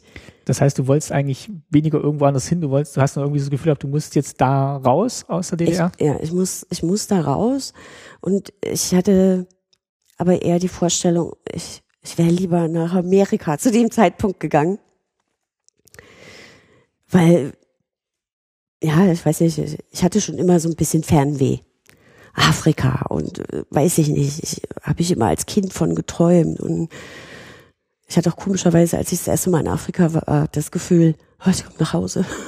Okay. Also du hast das quasi dann eher als Schritt gesehen, um, Ja. um dann über den, über die BRD quasi weiterzukommen. Ja, ich habe das natürlich völlig unterschätzt, wie sehr ein ähm, die Finanzen dann auch irgendwann binden, wenn du bist nicht so frei mit den Kindern. Da musst du erstmal gucken, dass du arbeitest und dass äh, die Sachen da sind für die Kinder. Plötzlich hast du Schulden am Hals, dann kannst du auch nicht weg. Ähm, und dann merkst, okay, es geht alles doch nicht so, wie ich mir das jetzt vorgestellt habe. Wenn ich alleine gewesen wäre, ja. Aber dann arrangiert man sich auch und sagt, okay, gut, die Kinder müssen ja jetzt sowieso erstmal in die Schule. Und du kannst ja dann hinterher noch, bist ja noch jung, wenn sie aus dem Haus sind und dann kannst du ja immer noch gehen. Mhm. Was ich dann später auch gemacht habe, aber das ist ja wieder eine andere Geschichte. Aber in der DDR, das hat sie einfach so, so peu à peu, so der Lack ab irgendwie. Aber das lag nicht an der Arbeit. Also im, im Gesundheitswesen, weil du hast dich halt wirklich mehr, das stimmt schon, da auch. Du hast dich auf die Patienten konzentriert, du hast dich auf deine Arbeit, du hast geguckt, dass du das irgendwie versorgen kannst. Es waren nie so große Missstände, dass irgendwas nicht da gewesen wäre, dass es gravierend gewesen wäre. Wie lange lief dieser Ausreiseantrag? Wie lange lief der? Fünf Jahre? Oh, das, das, Naja, das ist schon eine Zeit. Da gab es bestimmt einige, also einige Schikanen werden dann noch aufgetaucht sein. Ja, Aber äh, ne, zum Beispiel, ich bin, ich bin einmal nach Berlin getrennt und stand irgendwie gleich die Stasi da und ich hab uns da festgenommen, weil wir, äh, es hat so geregnet, es hat so geschüttet in der Nacht und dann standen wir an der Tankstelle und dann hat halt äh, ein Wessi angehalten, der nach Berlin wollte und hat uns mitgenommen und das, ich weiß gar nicht, gefühlt waren es 500 Meter weiter, haben sie uns schon rausgewunken und dann haben wir da halt, haben sie uns halt verhaftet wegen äh, versuchter Republikflucht. Was mich halt gerettet hat, ist, dass eine Freundin zu Hause saß und ich halt alleinerziehend mit meinen zwei Kindern und äh, ja, durfte ich dann nach drei Tagen wieder gehen. Aber das sind halt äh, alles so eine Sachen, wo ich dann immer denke, ey, oder du wirst ja jedes Mal eingeladen zum Gespräch. Mhm. Und dann immer diese blöden Fragen, hm, haben sie da und da gemacht und mhm. Warum wollen sie unser schönes Land verlassen? Ja. und wo du dann auch immer denkst, oder oder dann auch so eine Fanggespräche. Ja, sie sind doch intelligent und äh, sie, ja, Mhm. so einmal ganz schleimerisch und dann auf der anderen Seite auch wieder, ja, sie haben sich da und da mit dem und dem getroffen. Vorher fragen sie dich aber ab, was du da und da gemacht hast und wo du langgelaufen bist und ähm, ob du jetzt am Hermsdorfer Kreuz warst und hast dich mit irgendwelchen Westbürgern getroffen. Und dann weißt du aber eigentlich schon, ja, ich habe dann irgendwann habe ich nur noch gesagt, was fragen Sie mich überhaupt noch? Was Sie wissen's sowieso ja. schon alles wissen. Ja. Das interessiert mich jetzt auch nicht. Ja, Hat sie dann niemals Angst, dass dann, ähm, also es hat meine Eltern immer erzählt, dass sie dann manchmal Sorge hatten, dass sie dann bei so einem Gespräch dann einfach da behalten werden und quasi das Kind oder jetzt bei dir die Kinder dann nie wiedersehen? ja, na, die die Angst hat man dann halt schon. Also man muss ja schon aufpassen, dass man nicht zu frech wird. Also wenn es mich zu sehr genervt hat, also diese Sachen, ja, dann werden sie auch schon sehr energisch, wenn du zum Beispiel sagst, warum fragen sie mich das erst, wenn sie es sowieso schon wissen. Äh, Das, das sind Sachen, die wollten sie nicht hören. Und dann habe ich halt irgendwann hab ich gesagt, ja gut, dann erzählst du ihnen halt, was du so gemacht hast. Ist ja jetzt auch egal, aber du hast halt schon geguckt, dass du dir keine Manöver mehr antust, irgendwie Treppen zu gehen oder da mit Leuten zu treffen. Du guckst schon. Weil du dann schon denkst, ne, wenn, wenn ich jetzt hier weg bin, was wird aus meinen Kindern? Und gerade über so einen Zeitraum von fünf Jahren, da, also da weiß man auch nicht, man weiß ja nicht, dass es fünf Jahre sind vorher. Man, man denkt ja immer, Aber das Lachen, komischerweise hatte ich die, die, die Angst, dass sie mir meine Kinder wegnehmen, im Westen manchmal noch öfter. ach was, okay. Ja, als, als, als Alleinerziehend mit zwei Kindern, du, du kriegst du manchmal die Masse von den ganzen Hausfrauen, Eltern, manchmal so ein bisschen übergebraten. So, wie kannst du da jetzt arbeiten gehen? Rabenmutter, Wirklich so, ja. Und ich, ich habe manchmal echt Angst gehabt, weil dass dich jemand anschwärzt oder das Jugendamt schickt oder Ja, keine Ahnung, oder was, was man dann irgendwie so hatte macht. ich da mehr Panik, dass, irgend- weil, weil ich dann halt auch später, am Anfang hatte ich, hatte ich noch, glücklicherweise hat ein Kumpel kurz nachdem, war kurz bevor, der, der, der saß irgendwo im, im, na, wie hießen die Heime immer da? Ähm, Jugendwerkhof? Nee. Nee, äh, von, drüben die, Ähm, ähm, ähm, aus, nee, Auffangheim? Nee. Wo man hinkommt, wenn man direkt, ja, wenn man, wenn, wenn man äh, Äh, ausgereist ist, Auffanglager. Ja, jedenfalls hat er mich da angerufen und ich hatte ja Glück gehabt und hatte ja gleich diese Einliegerwohnung mir besorgt. Möbliert, furchtbar hässlich, aber ich hatte was. Und dann rief der an und genau zu dem Zeitpunkt, wo ich dachte, ey, danke, liebes Universum. Ihr habt so gesagt, ich kann dir nicht großartig mit Geld helfen, aber wir könnten uns ja gegenseitig helfen. Du kannst herkommen gegen Kosten und Logis. Dann kannst du auf meine Kinder aufpassen, dann kann ich arbeiten gehen. Und so haben wir das dann auch gemacht. Und später hat sich das dann, als die Kinder ein bisschen größer waren, da war Susi dann auch in der Schule, also die Jüngere, ist ja fünf Jahre jünger als Anja. Mhm. Und Anja war es vierte, fünfte Klasse und dann hatte ich sie schon im Spätdienst dann zu Hause alleine gelassen. Dann ich auch immer ein furchtbar schlechtes Gewissen, dass Anja schon so viele Aufgaben übernehmen musste. Und wenn die angerufen haben und es gab Knatsch es hat nichts funktioniert und die haben sich da zu Hause gegenseitig die Hölle heiß gemacht, dann habe ich auch immer gedacht, um Gottes Willen, ich habe auch immer zu ihnen gedacht, hört bloß auf, wenn sich hier die Leute beschweren, dann kommt das Jugendamt. Ich hatte irgendwie vor dem Jugendamt total Respekt. Okay. Schlimmer noch als in der DDR, komischerweise. Okay, das war bestimmt auch nicht leicht dann diese, diese Zeit, also. Nee, es war manchmal nicht so einfach. Hab immer versucht, mein schlechtes Gewissen runter und dann sind wir immer ganz viel weggefahren und ich habe jede freie Minute irgendwas mit den Kleinen gemacht, um, um wieder gut zu machen. So. Dass du so viel weg warst in der Zeit, oder? Naja, weil du kannst halt nicht anders arbeiten als in drei Schichten. Das ist ja das, was ich vorhin erzählt habe. Du bist da recht unfrei. Du kannst zwar mal für eine Zeit lang irgendwie, hatte ich das auch im Westen mal, dass ich auf der Station, als nichts anderes ging, eine, so eine Zwischenarbeitszeit. Ja. Ah, das heißt, du bist dann auch gleich wieder ins, in den Klinikum gegangen, wo du dann im Westen warst? Ja, ne, ich war drei Monate irgendwie zu Hause, bis alles auch ge geregelt war mit den Papieren und hin und her. Und dann war ich das allererste Mal, ich habe von denen nichts erwartet, null. Total angenehm überrascht, dass ich bevorzugt wurde mit Kita-Platz und so weiter. Also Susi ist ja damals noch in den Kindergarten gegangen und weil ich alleinerziehend war mit zwei Kindern, habe ich tatsächlich bevorzugt einen Kindergartenplatz bekommen. Da war ich ja, das hätte ich nicht erwartet. Da war ich angenehm überrascht. Also ich hatte welches Jahr war das? War das so Mitte 80er, Ende 80er so? Das war Ende 80er, ja. Wo ihr dann ausreisen konntet. Mhm. Und du hattest jetzt nicht überlegt, auch wieder zu so einem niedergelassenen Arzt zu gehen, wo du vielleicht dann ähm, so einen geregelteren Arbeitstag gehabt hättest? Nee, ich habe ähm, erstmal mich da halt auch in der Klinik, dann musste ich mir ja noch ähm, die Ausbildung von der DDR anerkennen lassen. Das hat ja auch noch eine Weile gedauert. Ach, das ging nicht per se. Nee, nee, die haben äh, ja grundsätzlich die, die Ausbildungsurkunden der DDR nicht anerkannt. Obwohl ich ja immer gesagt habe, wir hatten eine bessere Ausbildung. So. Das wollten die ja wahrscheinlich nicht so hören. Nee, nee. Also alles, was aus dem Osten kam, ist ja äh, Erstmal genauso, schwierig. genauso wie, wie ein Abitur aus der DDR einfach angeblicher viel schlechter war als ein Abitur aus dem Westen, wo ich ja was sagen muss. Nee, meine Freunde, das stimmt überhaupt nicht. Also die, ich glaube auch, die Ausbildung war jetzt. Ich habe mich manchmal bei Anja sehr über die Langsamkeit des Lernens gewundert, so an den Schulen. Es war halt ein anderes Lernen, wo ich dann manchmal dachte, mein Gott, wie lange wollen sie denn da drauf noch rumkauen?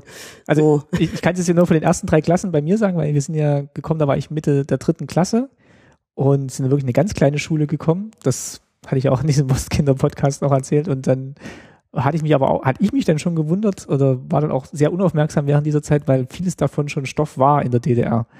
Und ähm, auch so ein bisschen strikter gehandhabt wurde so der Unterricht. Also wir waren dann, also war dann nicht so locker wie diese kleine Dorfgrundschule. Ja. Und das hat mich dann als Kind dann irgendwie schon irgendwie verwirrt und beschäftigt, wo ich dann auch irgendwie eine schwierige Phase in der Schule hatte, weil ich eben vieles schon wusste und es für mich dann eher langweilig war.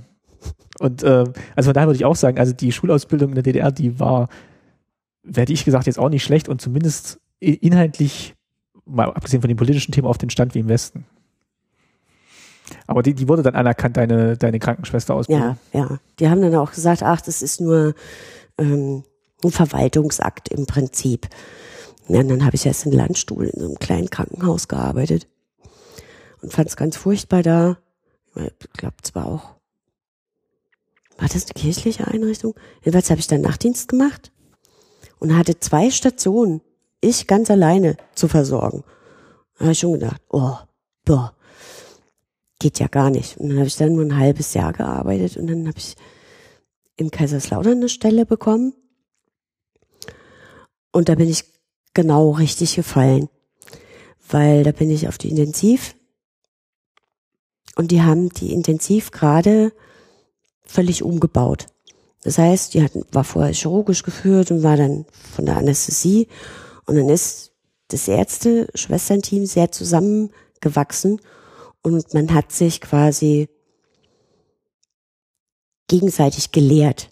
Wir haben da gleich eine super Fachausbildung bekommen, für die du heute ewig lange warten musst. Und das hat natürlich dann auch Spaß gemacht. Das war ein total cooles Team. Also da wäre ich, glaube ich, nicht weg, wenn ich nicht aus privaten Gründen da dann nach London wäre. Okay, also du war. Aber es war, war eine gute Zeit, weil Kaiserslautern ist nicht so riesig. Es war für die Kinder irgendwie ideal. Es, es war schön. Bist dann gut, doch gut angekommen im Westen in dem, ja. in dem Bereich. Ja. Jetzt. Also man hatte da einen sehr angenehmen Freundeskreis. Also es, es ist, glaube ich, auch egal, wo auf der Welt du dich aufhältst und in welchem System. Es hat immer viel damit zu tun, was um dich rum ist noch. Was um dich rum ist, was du für Freunde findest. Und ja, Freunde sind, glaube ich, immer das eines der wichtigsten Dinge im Leben, die man an einem Ort verhaben muss, damit einem der Ort zusagt. Und dann ist es, glaube ich, total egal, wo, wo du bist. Also das ist so meine Erfahrung. Das hat mein Vater auch mal gesagt, also es ist fast unwichtig, wo man ist, sondern wer dann halt mit einem drumrum ist. Ja. Jetzt habe ich Heute würde ich sogar eher nur sagen, es kommt darauf an, was, was auch in dir ist. Dass du dich halt wohlfühlst, da wo du bist gerade. Ja, kennst du diese lustige Geschichte? Das muss ich jetzt einfach mal am Rande ja, erzählen. Mach. Gibt, ähm, so früher gab es ja immer diese Städte mit Stadtmauern etc. Eine kleine asiatische Geschichte. Naja, kommt ein Wanderer, also so ein Pilger, steht an der Stadtwache und sagt, oh, ja, weite Reise gehabt und viel erlebt und wie, wie sind denn die Leute hier in der Stadt? Und da fragt der Wächter, ja, wie war es denn bisher auf der Reise? Und er sagte, ach, überall nur die Leute so unzufrieden und meckerig und beklauen einen nur, ach, es ist einfach ein Elend. Und dann sagt der Wächter, ja, genauso sind die Leute hier auch. Und geht er rein. Und ein paar Tage später kommt der nächste Pilger, ähnliches Vorgeplänkel. Wächter fragt wieder, na, wie war denn bisher deine Reise? Nachdem er halt gefragt hat, wie sind denn die Leute hier? Und er sagt, ah, fantastisch. Überall nette, aufgeschlossene Menschen und überall wird man so herzlich empfangen. Und dann sagt der Wächter, ja, na dann herzlich willkommen. Hier ist es auch so. Ja. Also je nachdem, mit welcher Vor, mit welcher Voreinstellung man irgendwas rangeht, ändert sich dann auch so, wie man empfangen wird. Ja so oder wie du dich überhaupt fühlst. Weil wenn, wenn, wenn ich open-minded ein bisschen reingehe, wenn ich nämlich nur Schlechtes sehen will, dann sehe ich auch nur Schlechtes. Es ist ja auch so, was ich ausstrahle, kommt auch zurück. Also es ist, das sagt die Psychologie, das sagt auch die, die spirituelle Entwicklung, also du sendest ja auch was aus. Also vielleicht ist es dir auch schon mal aufgefallen, wenn du irgendwie mal einen schlechten Tag hast und so durch die Stadt läufst, denkst du, oh, oh mein Gott, die gucken alle. Dann regen alle auf, ja. Ja. Gehst aber offenen Herzens und strahlen durch die Stadt. Dann kommt auch was zurück, ja. Also ja. Dann, also dann. Strahlen komischerweise auch alle anderen. Und wenn man freundlich oder grüßt. Die meisten. Ja, und wenn man freundlich grüßt oder irgendwie nochmal beim, äh, im Geschäft nochmal ein nettes Wort irgendwie hat, dann, dann merkt man auch, die Leute wollen dann teilweise auch freundlich antworten. Also es ist dann, ja. es ist nicht, dass die dann jetzt jeden, der ihnen entgegentritt, erstmal grimmig angucken, sondern die, die, die wollen ja eigentlich auch nett begrüßt werden und nett behandelt werden. Und ich finde, das kommt dann schon zurück, wenn man das auch ausstrahlt. Ja. Na, und so hatte ich halt auch im, im Prinzip auf das Gesundheitswesen zwischen Ost und West äh, ein ähnliches Gefühl. Weil es geht kaum um politische Dinge, außer du, du läufst halt wirklich direkt aus dem Ruder was vorher, solange du einfach nur dein Ding machst und niemanden auffällst oder, oder Dinge machst, die der Staat überhaupt nicht will, ist es, ähm, warst du da gut eingebettet? Ärzte wie Schwestern? Hast, wie gesagt, Kleinigkeiten, über die man sich aufregt oder, oder du hättest dir halt vielleicht auch mehr ein Einwegmaterial gewünscht oder sonstiges, aber du hattest auch ein Einsehen, naja gut, das gibt's jetzt halt nicht dann musst du damit zurechtkommen mit dem, was wir haben. Teilweise hat man heute auch den Eindruck, dass also das Gesundheitssystem jetzt nicht, also überhaupt nicht frei ist von politischen Erwägungen und Diskussionen, also was da in den letzten Jahren tatsächlich alles passiert ist und ähm, ganz furchtbar. Ähm, kann man natürlich auch sagen, dass da jetzt viel, viel Einfluss von der Politik geübt wird und dass die jetzt auch nicht losgelöst agieren können. Nicht nur von, von der Politik, sondern auch von, von, von Big Pharma und äh, das ist ganz furchtbar. Du merkst schon, wenn wieder ein Vertreter da war oder äh, Dinge an Kliniken plötzlich eingeführt werden, die so haarsträubend sind und du suchst nach gewissen Studien, wieso das und das und das so ist. Es ist von Haus zu Haus immer unterschiedlich. Und dann weißt du aber, okay, die Studie ist von der Firma, die das verkaufen, gemacht worden. Mhm. Super. Da das ist ein überraschendes Ergebnis, was dann rauskommt, ja. Ja, und dann wird's an einer Klinik ganz pro, groß propagiert und alle anderen sagen, geht's noch? Äh, okay, da hat wieder irgendeiner mit irgendeinem anderen Geschäft gemacht, wobei sie, weiß ich nicht, wer da mehr Gewinne, also wahrscheinlich die Firma streicht die höheren Gewinne ein, aber es läuft mit Medikamenten so. In der Charité ging es vor etlichen Jahren, glaube ich, vor zehn Jahren oder ungefähr, vielleicht auch schon ein bisschen länger oder 15 los, dass die operierenden Fächer, sprich halt vor allem auch die Orthopäden etc., quasi Verträge bekommen, wo schon drin steht, wie so, wie so eine kleine Kopfpauschale, wie, was sie mehr bekommen, nicht als Boni, sondern direkt mehr, wenn bei 15.000 äh, Patienten? Bei, nee, bei 15.000 Operationen äh, verbauten Hüften zum Beispiel, Okay, okay. Hüften oder Knie und je höher die, die OP-Zahlen sind, desto mehr Geld gibt's dann halt. Wo ich dann denke, das ist schon ein Unding. Also ich kenne auch zwei Ärzte, die dann gesagt haben, nee, das machen wir nicht mehr mit. Wenn, wenn dann, dann, dann ist natürlich auch die Überlegung, macht man jetzt diese Operation oder nicht, ist dann auch immer ein Ja, ja, es wird, anderer heute, Hintergrund. es, es wird heute tatsächlich viel operiert, was nicht unbedingt Sinn machen würde. Und ähm, das Positive dabei finde ich aber, dass äh, viele Ärzte das inzwischen auch nicht mehr ganz so mitmachen. Aber in kleineren Krankenhäusern, ich bin ja jetzt dadurch, dass ich freiberuflich war, viel überall unterwegs, in den kleinen privaten, aber wird da das Personal bis zum Ende ausgelutscht und die holen sich ganz viele Ärzte überall aus dem Ausland, beliebt auch Ostblock. Dann gibt's natürlich immer ein bisschen Knatsch mit den Patienten, weil es manchmal ein bisschen Sprachprobleme gibt. Und die bezahlen hier nur einen Appel und ein Ei. Die verdienen natürlich viel weniger als ein deutscher Arzt. Was ich ja auch, es ist schon wieder Ausbeutung pur. Aber das Thema Und nicht weiter ausbauen, sonst kriege ich einen Hals.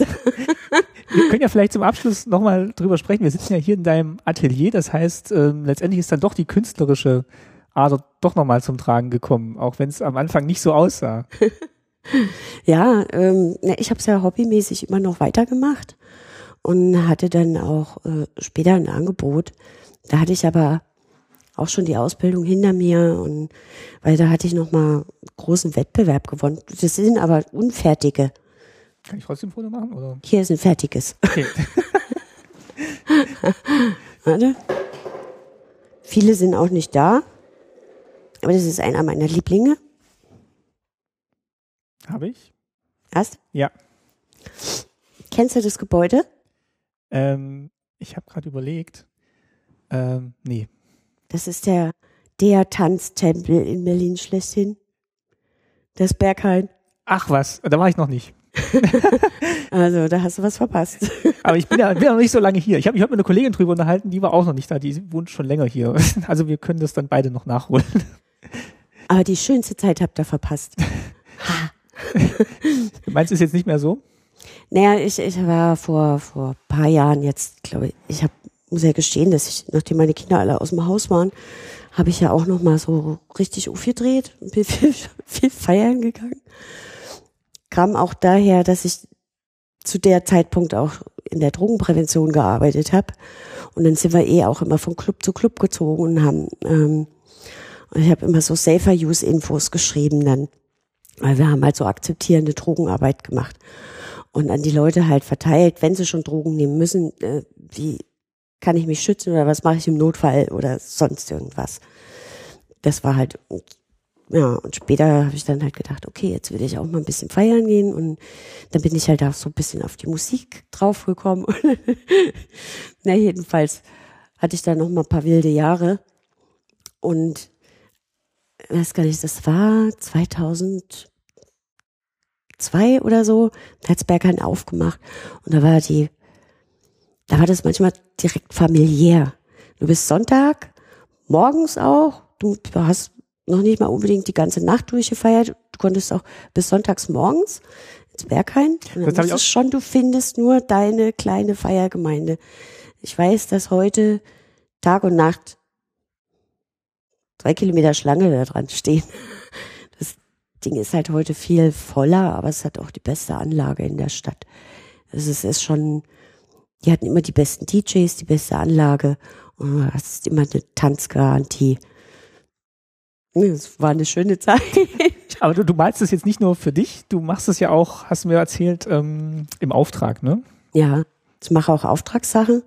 Also da sind schon einige rausgegangen. So, ich habe ja zwischendurch, weiß ich nicht.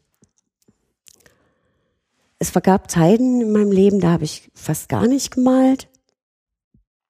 Dann habe ich wieder ganz intensive Zeiten gehabt und ich habe äh, zwischendurch jetzt noch ein Jahr in Frankreich verbracht, in Paris und hatte da auch so einen Freundeskreis gefunden, die halt alle irgendwie, die waren ja so La Bohemien mhm. irgendwie.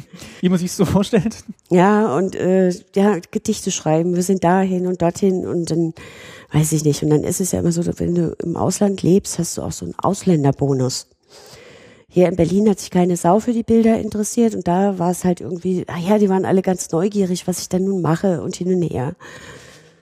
Und ja, und dann habe ich, als ich wiederkam, auch eher wieder Kraft geschöpft, was zu machen. Weil am Anfang hatte ich mal so gedacht, hatte ich irgend so ein blöder Berliner Künstler, Freund von der Freundin gesagt, ach immer diese malenden Hausfrauen. Das ist aber. Ja, das, das äh, ist natürlich nicht sehr aufbauend und dann denkst du auch, nee, hm, mache ich nun, aber du machst halt mehr für dich. Und da war ich ganz motiviert, dann als ich kam und habe gedacht, ja, habe ich auch mal ein bisschen mehr Werbung gemacht und mir Sachen einfallen lassen. Und ja, dann hängen sie ringsrum in irgendwelchen Praxen auch und teilweise habe ich nach Kanada verkauft. Ja, den Leuten haben die Sachen schon gefallen. Es liegt ja immer im Auge des Betrachters. Hast du das begonnen, äh, wo du erst im Westen warst oder war das immer schon so das war als schon, Hobby? Ja, das war schon immer. Das war ja damals nach dem Tanzen hat es angefangen. Okay. Und in diesem. Und du hast auch nicht abgebrochen, wo dann die Ausbildung losging, sondern du hast es immer so als Hobby ja. weitergemacht. Okay weil das hat ja auch Spaß gemacht. Also gerade in der DDR, da in dieser Arbeitsgemeinschaft, die haben auch viele Techniken vermittelt und hin und her. Und natürlich hat es ja auch Spaß gemacht, wenn du an irgendwelchen Wettbewerben dann irgendwelche Preise gewonnen hast. Und dann kam ja irgendwann hier von Dresden dieser Rosso Majoris und hat mich da, ob ich da nicht jetzt, äh, ich hätte halt einen Studienplatz da bekommen. Dann, ja, dann durfte ich halt da nochmal reinstuppern als Meisterschüler und aber ja, dann war Anja da, ich war im Beruf und alleine. Mhm. Und dann habe ich gedacht, na gut, vielleicht hat dein Papa recht und machst es als Hobby weiter. Und ich glaube, darüber bin ich auch heute ganz dankbar. Dass man dann das machen kann, was einem Spaß macht und wenn es dann noch ein bisschen ja, ja profitabel jetzt, ist oder dazu ja, beiträgt. Jetzt mache ich es halt einfach so, dass ich, ich arbeite ja nicht voll, sondern ich habe halt immer noch irgendwelche andere Projekte. Ich habe ja dauernd irgendwas anderes noch im Kopf. Wir haben immer super viele Ideen. Die Hälfte funktioniert nicht, aber davon lässt man sich ja heutzutage nicht mehr beirren. Und die andere Zeit habe ich dann einfach zum Malen.